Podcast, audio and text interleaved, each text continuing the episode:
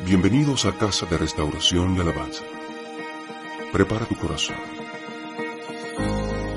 ¿Qué tal amigos? Soy Rodrigo Espinosa y me da mucho gusto saludarte en este día, en esta noche, en esta tarde, en esta mañana, no lo sé.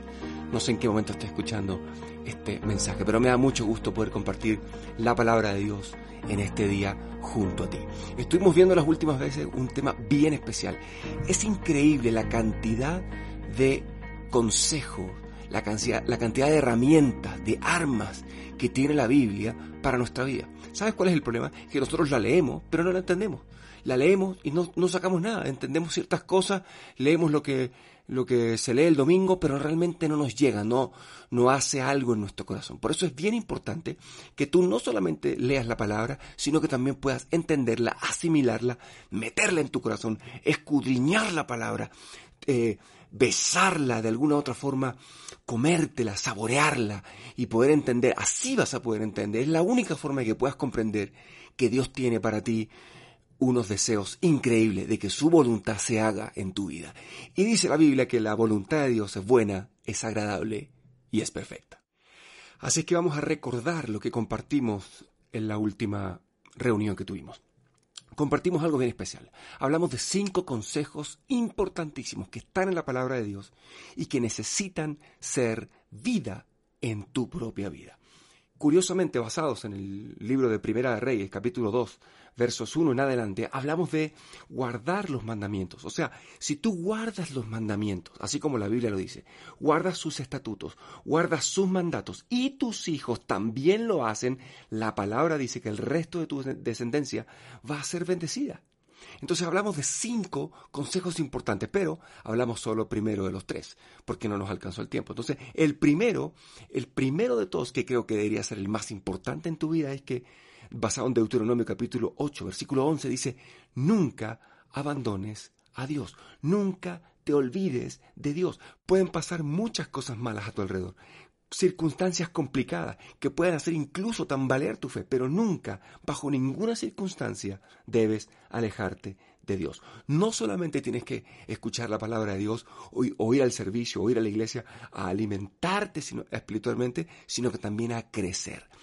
Punto número uno, nunca te alejes de Dios. Punto número dos, basado en el libro de Josué capítulo 1, dice, lee la Biblia diariamente. No vale de nada si la lees una vez al mes no, produce nada en tu corazón. Lee la Biblia, lee su palabra diariamente, no solamente leyéndola así por leer, sino que también tienes que obedecerla. Leer y luego obedecer. Deja de obedecer la Biblia y te va a ir mal. Un creyente que es obediente se ahorra muchos problemas y sufrimientos. La palabra dice en el libro de Josué, meditar en la palabra. Pensar significa, meditar significa pensar un asunto con atención, detenimiento, para estudiarlo, comprenderlo, tomar una opinión sobre él y luego tomar decisiones. El día de hoy todo el mundo toma malas decisiones. ¿Sabes por qué? Porque no leemos la palabra. Si nosotros no conociéramos la voluntad de Dios, podrías tomar decisiones correctas en tu vida. ¿Cuántos de nosotros no nos hemos eh, arrepentido alguna vez por alguna tontería, alguna decisión tonta que tuvimos en la vida.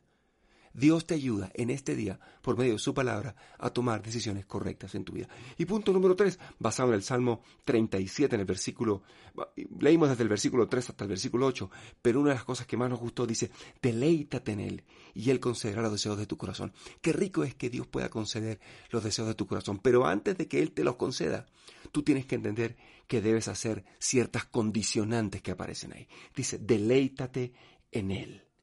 Por eso hay cosas tan importantes antes de entender que Dios va a darte lo que desea tu corazón. Deleítate en Él. Entender, hacerle entender a tu corazón que lo más importante en tu vida es Dios. Cuando tú pones a Dios en primer lugar en tu vida y te deleitas en Él, produce un gozo estar en su presencia. En ese momento todo pasa a segundo lugar. Y cuando todo pasa a segundo lugar, Dios empieza a conceder los deseos de tu corazón. Así que vamos a ir a los dos últimos puntos para poder terminar esta pequeña serie de cinco consejos importantes que la Biblia te da para tu vida diaria. ¿Cuál va a ser nuestro cuarto punto? Mire lo que dice Primera de Timoteo, capítulo 5, verso 8. Mire lo que dice el apóstol Pablo. Dice, porque si alguno no provee para los suyos, wow, Porque si alguno no provee para los suyos y mayor, mayormente para los de su casa, ha negado la fe y es peor que un incrédulo. Qué increíble. O sea, es imposible que, que, tú no que, que, tú tengas un hogar, que tú pienses en tener una familia, en tú pienses en casarte con la mujer que le pusiste el ojo, si no tienes una base antes, si no tienes un trabajo. O sea, es increíble como el día de hoy cualquier pelagato dice, no, me quiero casar contigo, ¿y de qué vamos a vivir? No, pues del amor y no sé qué. Tú tienes que entender que el amor, lo bonito, lo precioso, la, el 100% de testosterona, el líbido, te va a aguantar un tiempo. ¿Y después qué?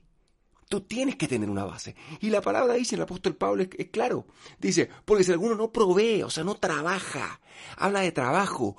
Nosotros los hombres tenemos que trabajar, tenemos que ir más allá, tenemos que buscar. Y, y, sabes que el día de hoy abunda la gente floja. Mucha gente floja.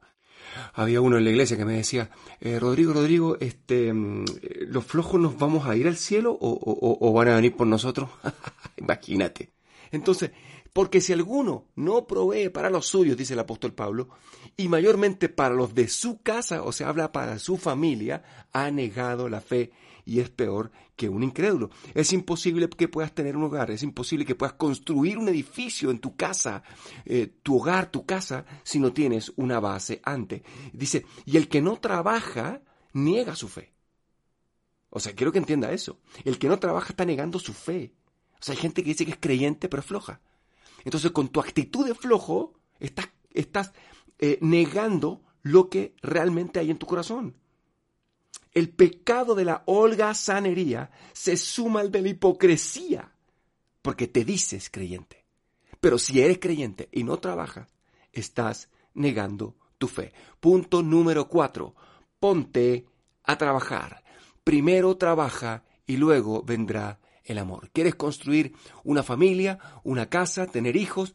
Antes de eso tienes que trabajar y esforzarte día con día para poder construir las bases sólidas de tu casa. No sea como el flojo ese que se levanta y dice, no, mañana bien temprano, como a las 12 del día voy a ir a buscar trabajo. Levántate temprano, ve más allá y vas a poder conseguir tus sueños. Y el último punto tiene mucho que ver con el cuarto punto. Dice Deuteronomio capítulo 1, verso 15. Y tomé los principales de vuestras tribus, varones sabios. ¡Wow!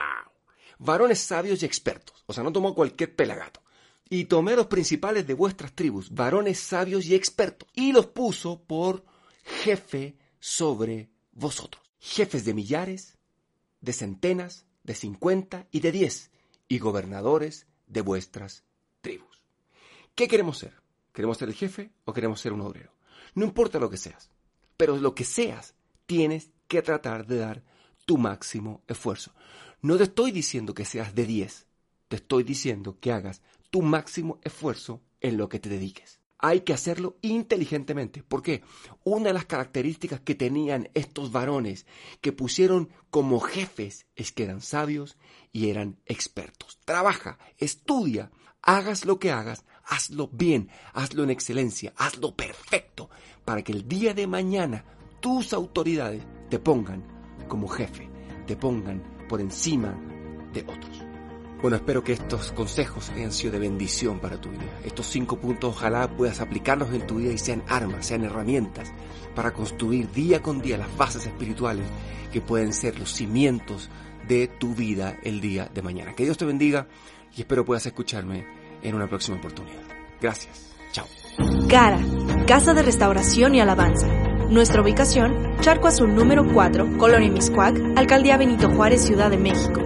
Tenemos reunión de oración todos los días a las 7.30 de la mañana y reuniones para toda la familia. Mujeres, varones del reino, niños, jóvenes en acción, matrimonios, consuelo de Dios y grupos de vida. Te esperamos todos los domingos a nuestros tres servicios, 8 de la mañana, 10.30 de la mañana y 1 de la tarde.